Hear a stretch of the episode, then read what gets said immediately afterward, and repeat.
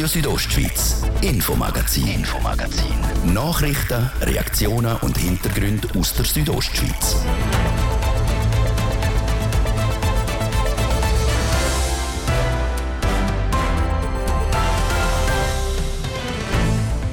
Das WEF in Davos ist lanciert. Der erste Tag ist eingeläutet, haben bereits zwei mit Spannung erwartete Auftritte. Zum einen die virtuelle Live-Rede vom ukrainischen Präsident Volodymyr Zelensky. Physisch anwesend sind die beiden Brüder aus der Ukraine, Wladimir und Vitali Klitschko. Sie haben ihre Botschaft in Davos klar adressiert. Die Schweiz müsse das russische Staatsfernsehen verbieten. Wir müssen äh, russische Propaganda abschalten. Auf jeden Fall. Das geht nicht. Das ist, die, das ist der Krieg. Das ist ein Teil des Gebiete des Kriegs schon in, hier in der Schweiz. Das ganze Gespräch mit dem Vitali Klitschko gibt es im Infomagazin. Rede und Antwort gestanden ist auch die Bündner Kantonsärztin Marina Jamnitzki. Auf die Frage, ob im Herbst der Booster für alle ansteht, hat sie eine klare Antwort parat. Sieben Spiele, sieben Siege. Die makellose Bilanz der Schweizer Eishockey-Nationalmannschaft an der WM in Finnland nehmen wir mit unserem Experten vor Ort unter die Lupe und stellen die Frage, schafft es die Schweiz an der Eishockey-WM in Finnland den Viertelfinalfluch zu brechen? Das ist das Infomagazin an dem Dienstagabend bei Radio Südostschweiz. Am Mikrofon Olivia Limacher. Sie sind Stargäste am WEF in Davos, Klitschko-Brüder, die ehemaligen Boxstars, der Vitali Klitschko, Bürgermeister der ukrainischen Hauptstadt Kiew und sein Brüder der Wladimir.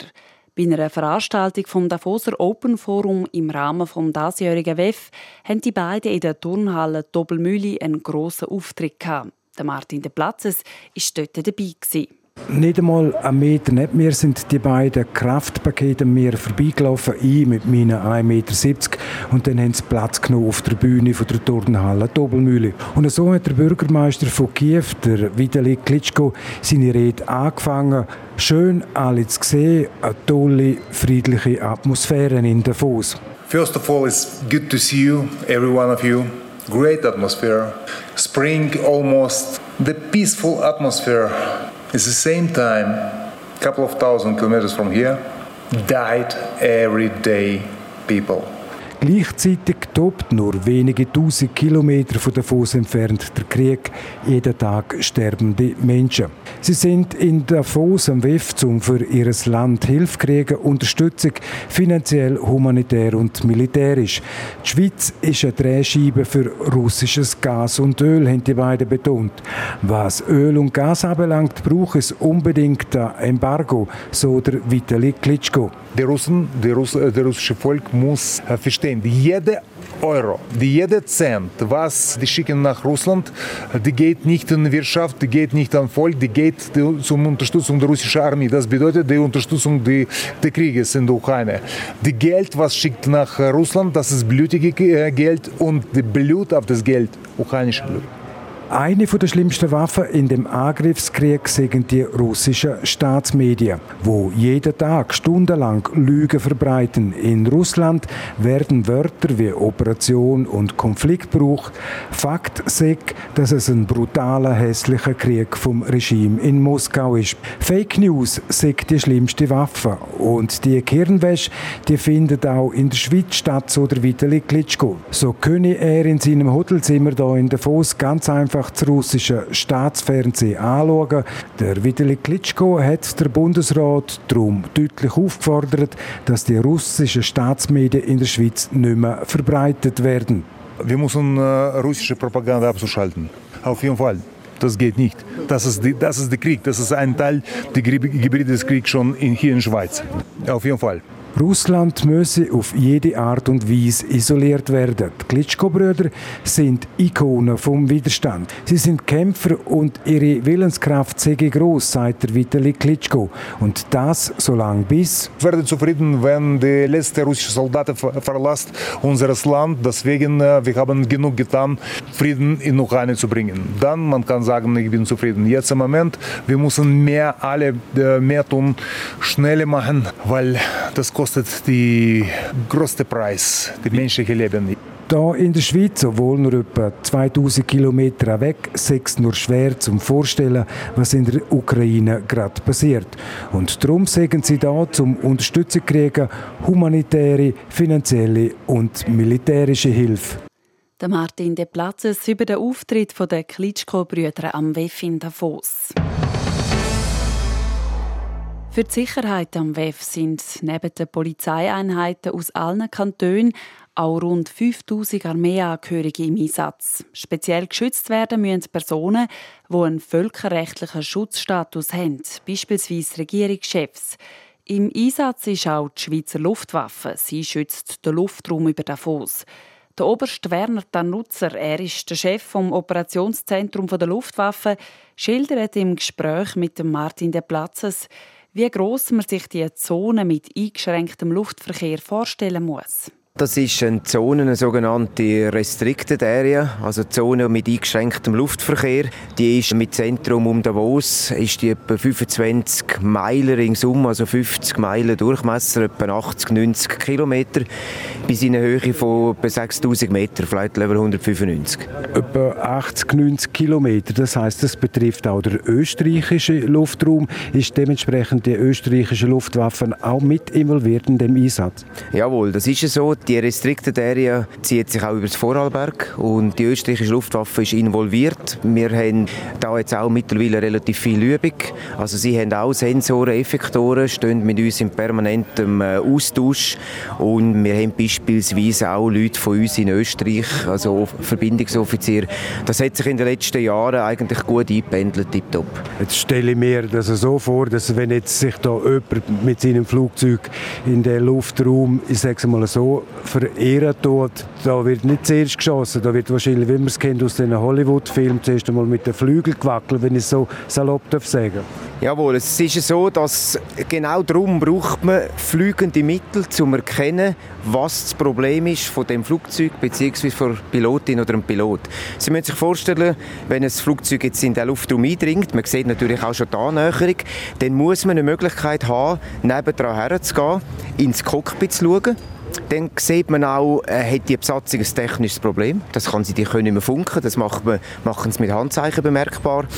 Stromausfall, irgendetwas. Oder dann auch die Reaktion, dass sie etwas falsch gemacht haben. Es gibt eine internationale Notfrequenz, die steht nachher auf dem Flüger unten drauf. Und dann sollte dann die Besatzung, wenn sie einen Fehler gemacht haben, wenn sie einfach nicht realisiert haben, dass die Zone aktiv ist, sich nicht gut vorbereitet haben, dann müssen sie auf die internationale Notfrequenz. Wenn sie das auch nicht machen, sehen was passiert im Cockpit. Und dann gibt es nachher wirklich, wie sie gesagt haben, äh, Abschuss von Flair, dann das äh, Wackeln mit den Flügeln äh, und so weiter, ich sage jetzt mal die Eskalationsstufe bis hin dann auch, wie Sie vorher angesprochen haben, zum Einsatz von Effektoren. Ist auch schon vorgekommen, dass sich ein Flugzeug jetzt in den Luftraum verirrt hat? Ja, ja, das ist schon mehrmals vorgekommen. Man kann sagen, die letzten Durchführungen abnehmend. Also ich kann jetzt gerade die Jahre nicht mehr auswendig im Griff, aber es hat früher noch mehr, noch mehr sogenannte Luftraumverletzungen gegeben. Äh, das gibt es, ja, absolut. Wir hoffen, dass es gar nicht passiert und wir da jetzt auch nicht schwarz malen. Aber wenn es jetzt dramatisch werden, ein feindliches Flugzeug dringt ein, hat böse Absichten. Wie ist denn da die Befehlskette? Fängt das an bei der Bundesrätin, der Verteidigungsministerin Viola Amher? Herd und dann zusammen mit der Spitze der Schweizer Armee und der Luftwaffe? Das geht sehr schnell. Es ist so, dass Sie, wenn Sie den Fall feststellen, Sie haben jetzt ein feindliches Flugzeug, nehmen wir an, ein Flugzeug, das kann auch ein, ein Businessjet sein, wo, wirklich, wo gezielt Richtung Davos fliegt, erkennt man das, wie ich vorher geschildert habe, man geht nebendran identifizieren, was ist das. Und nachher ist das in der Einsatzzentrale in Dübendorf, der Chief Air Defense, wo das analysiert, äh, auch die Eindrücke vom Pilot, was geht vor, dann ist das Abschätzen nachher, wie viel Zeit bleibt, was ist die Flugroute? und dann der eigentliche Entscheid wird nachher der Bundesrätin freigegeben. Und das geht nicht mehr weiter. Also das ist dann direkt von Dübendorf aus, aus der Einsatzzentrale zur Bundesrätin. Das heißt, Frau Viola Amherd entscheidet dann, es wird geschossen oder es wird nicht geschossen? Aufgrund der Darstellung natürlich, die wir liefern, tut sie schlussendlich entscheiden. Sie kann die Entscheidbefugnis dem Kommandant Luftwaffe delegieren. Aber wichtig ist natürlich für den Entscheidträger, dass die Situation möglichst genau dargestellt wird und das genau geschildert wird. Der Chef vom Operationszentrum der Schweizer Luftwaffe, der Oberst Werner Tarnutzer. Das WEF ist also in vollem Gang und das heißt eben auch Hochbetrieb bei den einheimischen Geschäften, so auch bei der Bäckerei Weber. Da wird das Familienunternehmen schnell einmal zu einem 24-Stunden-Betrieb. So werden bei der Familie Weber in der Bachstube jeden Tag bis zu 6000 Gipfel backen. Adrian Kretli ist beim Geschäftsführer, beim Adrian Weber, zu Davos vorbeigegangen. Ja, wir sind sehr froh, ist WEF wieder da. Und jetzt im Mai ist es schon ein bisschen ungewohnt, wenn alle mit kurzen Hosen rumlaufen. Aber äh, nichtsdestotrotz haben wir viele Leute da. Wir tun täglich viel Brot und Gipfel backen und freuen uns, Gäste aus aller Welt dürfen zu begrüßen im schönen Davos. Was ist also der grösste Unterschied im Vergleich zum Januar? ist sicher einfacher zum Ausliefern, weil es ist kein Schnee im Weg und äh, also die Logistik ist, ist, sicher einfacher, aber sonst ist eigentlich alles ähnlich. Ich kann mir vorstellen, die Erleichterung sind schon angesprochen, ist gross, es überhaupt wieder stattfinden kann. Wie schwierig war das letzte Jahr, wo es nicht war? Ja, das letzte Jahr war eh speziell. Das WEF war nicht, das Spengler Cup war nicht, man hat das Café Restaurants sind zu. Sehr ein spezieller Winter und wir sind jetzt froh, dass jetzt hoffentlich wieder Normalität einkehrt und wir normal arbeiten dürfen. Sie sagen, die Auslieferungen sind einfacher, Sie beliefern verschiedene Hotels. Vielleicht können Sie mal kurz zusammenfassen, wer steht alles bei Ihnen auf der Kundenliste drauf? Wo gehen Ihre Brötchen und Gipfel her? Wir dürfen eigentlich stolz verkünden, dass wir die, die grossen 4- und 5-Sterne-Hotels in Davos dürfen täglich eigentlich mit, mit Brötchen, Gipfeli, Hamburger etc. beliefern. Und auch, was noch dazu kommt, sind viele Firmen, die da sind, die Frühstückscaterings wollen. Und das macht uns sehr stolz. Und wir haben auch viele WEF-Stammkunden, die einmal im Jahr in Davos sind und die kommen dann immer zu uns. Also das freut uns natürlich sehr. Grosse wie auch kleine Kunden, die hier begrüßen dürfen, jetzt auch im Mai anstatt im Januar. Was bedeutet das jetzt für den Betrieb Ihnen da, wenn WEF-Betrieb ist, um das alles wieder aufzubauen? Das macht man nicht von heute auf morgen, das ganze Personal aufbieten. Ja, es ist ein eine spezielle Situation, vor allem weil wir traditionell eigentlich im Sommer weniger Mitarbeiter haben als im Winter, aber wir haben jetzt alle Mitarbeiter können nach der Ostern in die Ferien schicken, also die meisten davon, und haben jetzt einfach das Sommerteam schon da komplett und die müssen halt jetzt einfach eine Woche durcharbeiten, aber können dann Anfang Juni, wenn es ruhiger wird, wieder ein bisschen kompensieren. Ist es für Sie eigentlich auch ein Zusatzgewinn, dass man jetzt das WF im Mai macht, anstatt im Januar, wo man vielleicht sonst schon Skigäste hat, die da sind? Ja, ist sicher. Also Mai ist unsere tiefste Zwischensaison in Davos. Die meisten Hotels, Läden haben zu. Und jetzt ist es wirklich schön zu sehen, dass wir im Mai auch Leute da haben. Und das Ziel muss auch sein von Davos, dass wir uns zur Ganzjahresdestination entwickeln können und nicht nur im Winter einfach gutes Business haben. Dass wir auch können Zwischensaisonen wie April, Mai, Oktober, November, dass wir dort können ein bisschen pushen und mehr Leute können anziehen können. Unterhalb von uns, wo wir jetzt gerade stehen, ist die Bachstube. Wie geht es da zu und her den ganzen Tag? Ja, es ist fast ein 24-Stunden-Betrieb. Äh, aktuell, jetzt haben wir morgen um 10 Uhr, jetzt hat die Nachtschicht gerade Feierabend gemacht, jetzt wird die Bachstube schnell gereinigt. Und dann um 12 Uhr geht es wieder los mit der Tagschicht, wird alles hier vorbereiten. Und um Mitternacht kommt dann wieder die Nachtschicht und fängt an backen. Also fast 24 Stunden. Ist Licht im Haus, ja. Wie muss ich mir das vorstellen? Wie viele Brötchen und Gipfel werden da jeden Tag verkauft oder backen?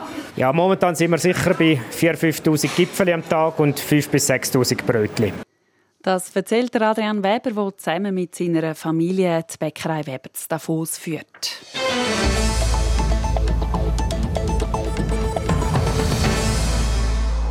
Seit dem April ist in der Schweiz die besondere Lage aufgehoben. Keine Maske mehr im Zug und im Restaurant, kein Covid-Zertifikat mehr für Kino und Konzertbesuche und auch keine Spannungen mehr wegen Diskussionen rund ums Impfen. Zumindest bis im Herbst dürfte das auch so bleiben. Dann könne sich die Lage wie in den letzten zwei Jahren wieder zuspitzen, wie die Bündner Kantonsärztin Marina Jamnitzki im Gespräch mit der Francesca Albertini sagt. Der Bund empfiehlt ja jetzt auch Leute, die ein stark geschwächtes Immunsystem haben, die Corona-Auffrischimpfung. Jetzt vielleicht so mal zum Anfang. Warum kommt die Empfehlung genau jetzt? Äh, weil wir haben gesehen, dass die Gruppe der sogenannten schwer immundefizienten Personen nicht so einen guten Impfschutz aufbaut wie Personen mit einem normalen Immunsystem und darum können diese Personen nochmal eine zusätzliche Impfung haben. Das sind aber Personen wirklich, wie gesagt, schwer immunsupprimierende Zustand, also sei es wegen einer Behandlung, zum Beispiel wegen einer Chemotherapie oder Cortison in extrem hohen Dosierungen oder auch Personen, die zum Beispiel eine HIV-Infektion haben in einem schweren Stadium oder eine Transplantation haben oder auch bevorstehende Transplantationen. Also das wissen die betreffenden Personen bzw. dann ihre betreuenden Ärzte wissen. Sie haben eben gesagt, das sind Leute, die ein stark geschwächtes Immunsystem haben und mit den Impfungen bis jetzt nicht einen genug guten Impfschutz haben können aufbauen Erhofft man sich denn jetzt viel von dieser nächsten Boosterimpfung? Wird denn die viel bringen? Nein, das muss man natürlich schon ganz realistisch sehen. aber es ist einfach so, dass sie wenigstens einen gewissen, wenn auch nicht sehr guten Impfschutz haben, dann haben sie wenigstens ein bisschen mehr als nichts. Aktuell richtet sich ja die Empfehlung vom Bund an die Leute, die eben stark Immunsystem geschwächt sind oder ihr Immunsystem stark geschwächt ist. Ähm, wann sind die anderen dran? Das ist jetzt noch nicht entschieden. Ich gehe aber davon aus, dass es auf den Herbst hin wird eine Empfehlung geben für die zweite Auffrischimpfung. Wir haben ja gesehen, dass die Impfung, Grundimmunisierung und Auffrischimpfung, relativ gut gegen sehr schwere Verläufe hilft, also gegen ähm, Spitaleinweisungen, sich aber bei einer Wirksamkeit von etwa 60 Prozent einpendelt. Dann ist der zweite Teil die sogenannte Epidemiologie, wie verhaltet sich das Virus. Wir haben gesehen jetzt, dass es dass die Ansteckungen sehr stark zurückgegangen sind. Und wir gehen davon aus, dass es wie in den letzten zwei Jahren im Herbst wieder eine neue Welle wird geben. Und darum macht das Sinn, dass man die Impfung, die zweite Auffrischimpfung, kurz vor oder am Anfang von der zweiten Welle gibt. Und so dann, wenn die vielen Zahlen kommen, dann, wenn wieder viele Leute um einen herum angesteckt sind, dass man dann wieder den guten Schutz hat. Wenn man sich nämlich jetzt impfen lässt, dann hat man im Sommer, wo wenig Virus zirkuliert und das Risiko gering ist, dass man sich ansteckt, hat man einen guten Schutz, um dann, wenn das Risiko steigt, einen schlechteren Schutz zu haben. Macht nicht viel Sinn. Es ist viel sinnvoller, sich dann impfen zu lassen, wenn das Risiko von einer Ansteckung höher ist. In dem Fall muss man sich eben mit Hinblick auf den Herbst Corona schon wieder mehr ins Gedächtnis rufen. Ich gehe schon sehr davon aus, ja, Kristallkugeln habe ich immer noch nicht. Es ist aber rein, wenn man zurückschaut, wie es die letzten zwei Jahre war und wenn man weiß, wie so ähm, typischerweise so eine Saisonalität ist, auch bei anderen Coronaviren, dann ist die Wahrscheinlichkeit, dass im Herbst eine erneute Welle kommt, doch recht hoch. Man könne aber beruhigt sein, sagt Marina Jamnitzki. Die nachfolgenden Wellen dürften die nicht mehr so schlimm ausfallen. Mittlerweile sei ja ein Großteil der Bevölkerung entweder geimpft und oder genesen. Wir geben jetzt kurz ab zu Wetter und Verkehr. Nachher hören wir uns im zweiten Teil vom Infomagazin. Dort geht es unter anderem um die Schweizer Eishockey-Nationalmannschaft an der WM in Finnland und darum, wenn sich die verspäteten Lieferfristen wieder im normalen Rahmen bewegen dürften. 24. Mai, ihr hört Radio Südostschweiz. Es ist vier über halb sechs. Das Wetter. Präsentiert von Tanzschule Home of Dance. Die Tanzschule in Kur für alle Partens. Von Disco Fox über Salsa bis zu Hochzeitstanz und Bachata. www.homeofdance.ch der Abend heute meistens grau und immer wieder auch nass. Am Ende auch mal ein bisschen länger trocken bleibt es heute in den Südtälern. Und am morgen Mittwoch äh, stehen wir noch mal im Einfluss von dieser Kaltfront, die uns gestern erreicht hat. Das heisst, es gibt auch morgen noch mal einen tendenziell grauen und immer wieder auch nassen Tag. Äh, wobei es morgen dann vor allem im Süden regnet. Im Norden gibt es durchaus auch mal ein bisschen längere Phasen, wo es trocken bleibt. Temperaturen morgen ähnlich wie heute. Wir erwarten Tageshöchstwert von 19 Grad im ganzen Land.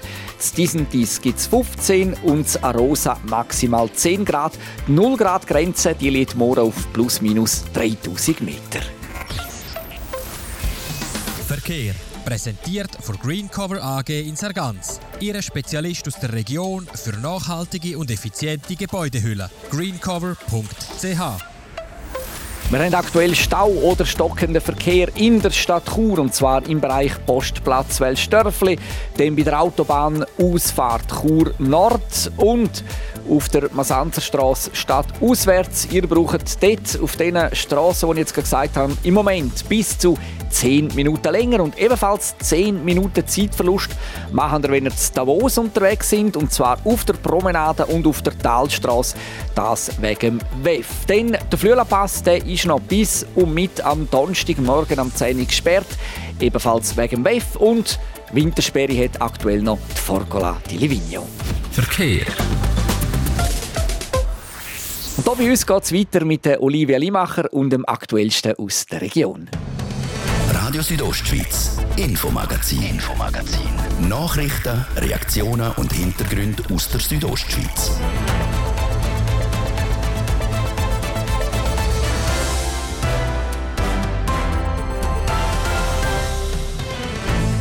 Willkommen zurück im Infomagazin. Da freuen wir uns auf eine Analyse von unserem Hockey-Expert vor Ort in Finnland.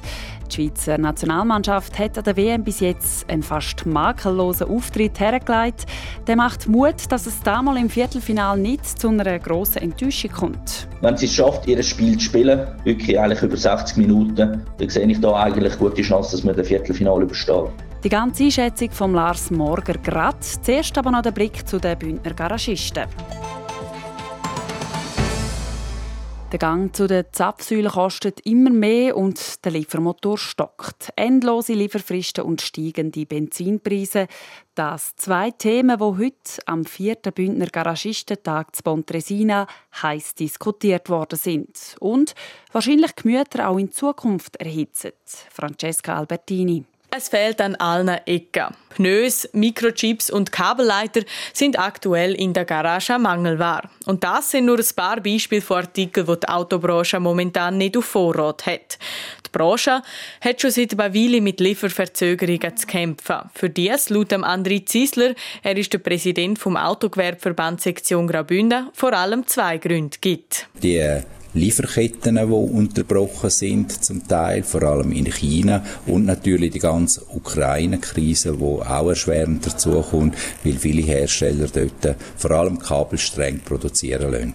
Weil eben die Produktionsstätten schon seit ein paar Wochen geschlossen sind, kommen die Teile nicht mehr bis zu uns in die Schweiz und schon gar nicht auf Graubünden. Darum fokussieren sich die Autohersteller jetzt vermehrt auf Produktionsstätten in anderen Ländern. Da werden andere Fabriken aufgebaut, wo schnellstmöglich dann die Kabelstränge herstellen können. Genauso ist es mit dem Chipmangel. Auch da ist man in Europa jetzt sehr stark engagiert, dass man weniger abhängig ist von China. Obwohl die westlichen Länder wegen der Corona-Pandemie auf die Unabhängigkeit von China gesetzt haben, zeigt sich jetzt ein weiteres Problem. Beim Chipmangel hat man eigentlich gedacht, dass man bereits innerhalb von dem Jahr auf Lösungen kommt. Jetzt ist eben die Ukraine-Krise dazugekommen und das verzögert das Ganze weiter. Darum rechnet der André Ziesler erst etwa Anfangs nächstes Jahr wieder mit normalen Lieferkonditionen. Und nicht nur die Lieferketten sind ein Problem, auch die Ölpreise machen der Branche Sorgen. Die Treibstoffpreise die steigen und äh, das wird aber auch weiter im Elektrobereich gehen. Auch die Elektropreise werden steigen und so werden auch künftig wahrscheinlich die Elektrofahrzeuge ein bisschen verteuert unterwegs sein. In Zukunft müssen die also nicht nur die Benziner mehr Geld an der Tankstelle liegen lassen, auch die Besitzer von Elektrofahrzeugen müssen die tiefer ins Portemonnaie greifen. Wie viel teurer das Ganze werde, sage aber von verschiedenen Faktoren abhängig. Ja, es ist da natürlich ganz äh, abhängig davon, in welche Richtung die einzelnen Länder in der Stromproduktion gehen. Wenn man da CO2-neutral unterwegs sein, auf Kohlestrom verzichtet ganz und so weiter, der Strom muss produziert werden und die Frage ist, wo wird der produziert, wie wird der produziert und dementsprechend werden sich auch Kosten einpendeln. Die Umstände für die Branche also alles andere als optimal. Das dürfte Grund zu angeheizten Diskussionen am 4. Bündner Garagistentag sein. Wer sich ein neues Auto kaufen will, muss sich also auf längere Wartezeiten gefasst machen.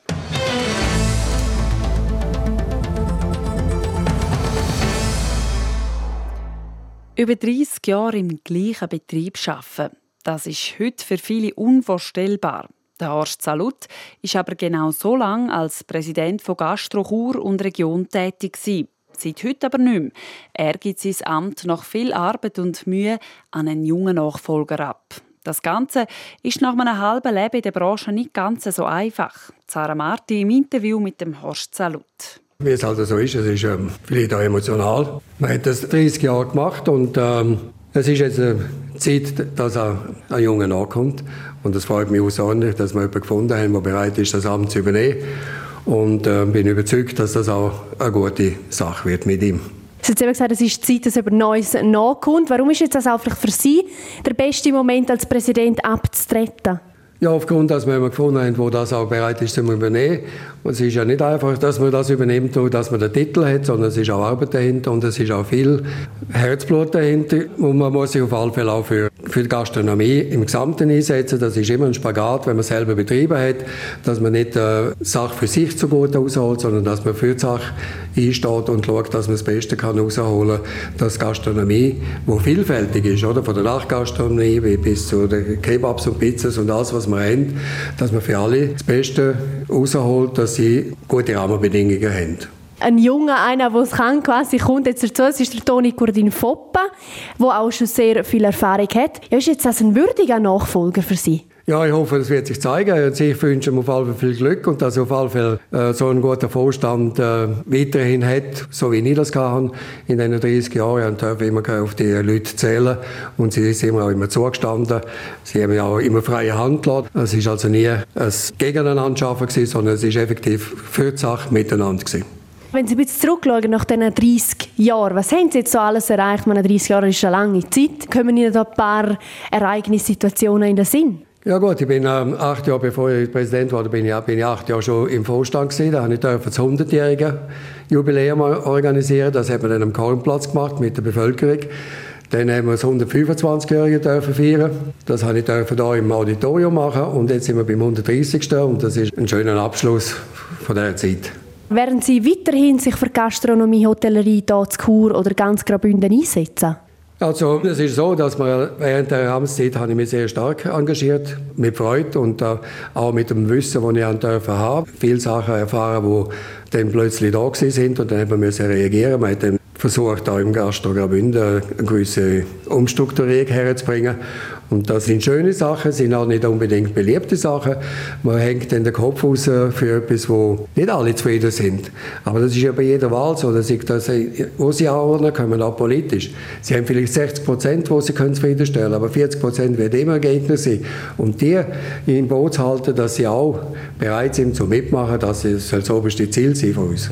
Jetzt heute eben geben Sie da offiziell quasi das Präsidium ab. Was steht für Sie jetzt in Zukunft an? Was haben Sie noch vor? Ja, wenn es nötig ist oder wenn es gefragt ist, dass ich mithelfe, weiter den, den Schiffli zu behalten oder wenn sie ähm, irgendwelche Fragen haben oder wenn ich irgendetwas wieder erfahren, wo die anderen nicht erfahren, wo zum Wohl von dem Verein ist, wie auch für den Gastro, dann ist das für mich wichtig und werde da sicher irgendwo wieder ein bisschen Einfluss können nehmen. Heute Abend gibt der Horst Salut sein Amt am 130-Jahr-Jubiläum von Gastro Chur, sein Amt bei Apper und Buffet ab.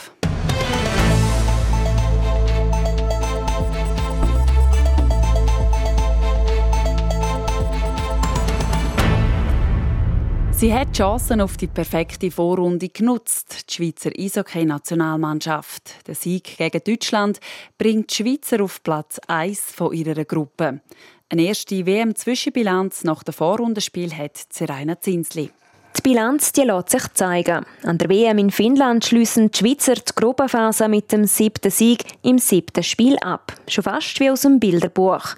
Die Schweizer haben eine gute Leistung gezeigt, wie unser Südostschweizer Redakteur vor Ort, der Lars Morger, sagt. Er sagt über den guten Auftritt der Schweizer Nazi aber nicht ganz überrascht. Ich denke, das hat man im Vorfeld auch angesichts von der Gruppe, die doch eher schwach ist, können erwarten, dass die Schweiz ganz vorne mitspielt. Aber dass sie gerade so überzeugt, ich denke, da hätte man jetzt nicht unbedingt damit können rechnen. Es sind am Schluss 20 von möglichen 21 Punkten geworden. Dass die Schweizer so eine gute Leistung aufs Eis bringen, liegt unter anderem auch an der Effizienz. Man hat eine sehr gute Balance zwischen Defensiven und Offensiven. Auch nach vorne, vor allem offensiv. Man hat am meisten Goal geschossen in dieser Gruppenphase vom ganzen Turnier. Man schießt die Goal endlich mal, wo man, das ist in den letzten Jahren immer so ein bisschen das Problem gewesen, dass man immer viel zu ineffizient war, dass man funktioniert. Aber nicht nur was die Effizienz angeht, hat sich die Mannschaft im Vergleich zu den letzten Jahren verbessert. Auch andere Elemente vom Schweizer Spiel haben Fortschritt gemacht. Man spielt mit sehr, sehr viel Tempo. Also an einem guten Abend überrollt die Mannschaft, ich glaube, jede Nation. Man spielt mit sehr, sehr viel Härte. Auch sehr ungewohnt für die Schweiz. Das hat man auf das Jahr auch ein bisschen korrigiert, weil man gemerkt hat, gegen die Grossen, da geht es noch ein bisschen anders zur Sache. Man spielt kreativ, also man, man sieht Spielzeuge, auch geplante Spielzeuge, die super funktionieren. Alle diese Sachen, das vereint, das, wenn die Schweiz das anbringt, wirklich so vereint, auch weiterzuspielen, dann liegt da sehr viel drin. Seinen Teil dazu beitragen tut einer, der eine tragende Rolle im Team der Schweizer Spiele, der Bündner, der Andres Ambühl.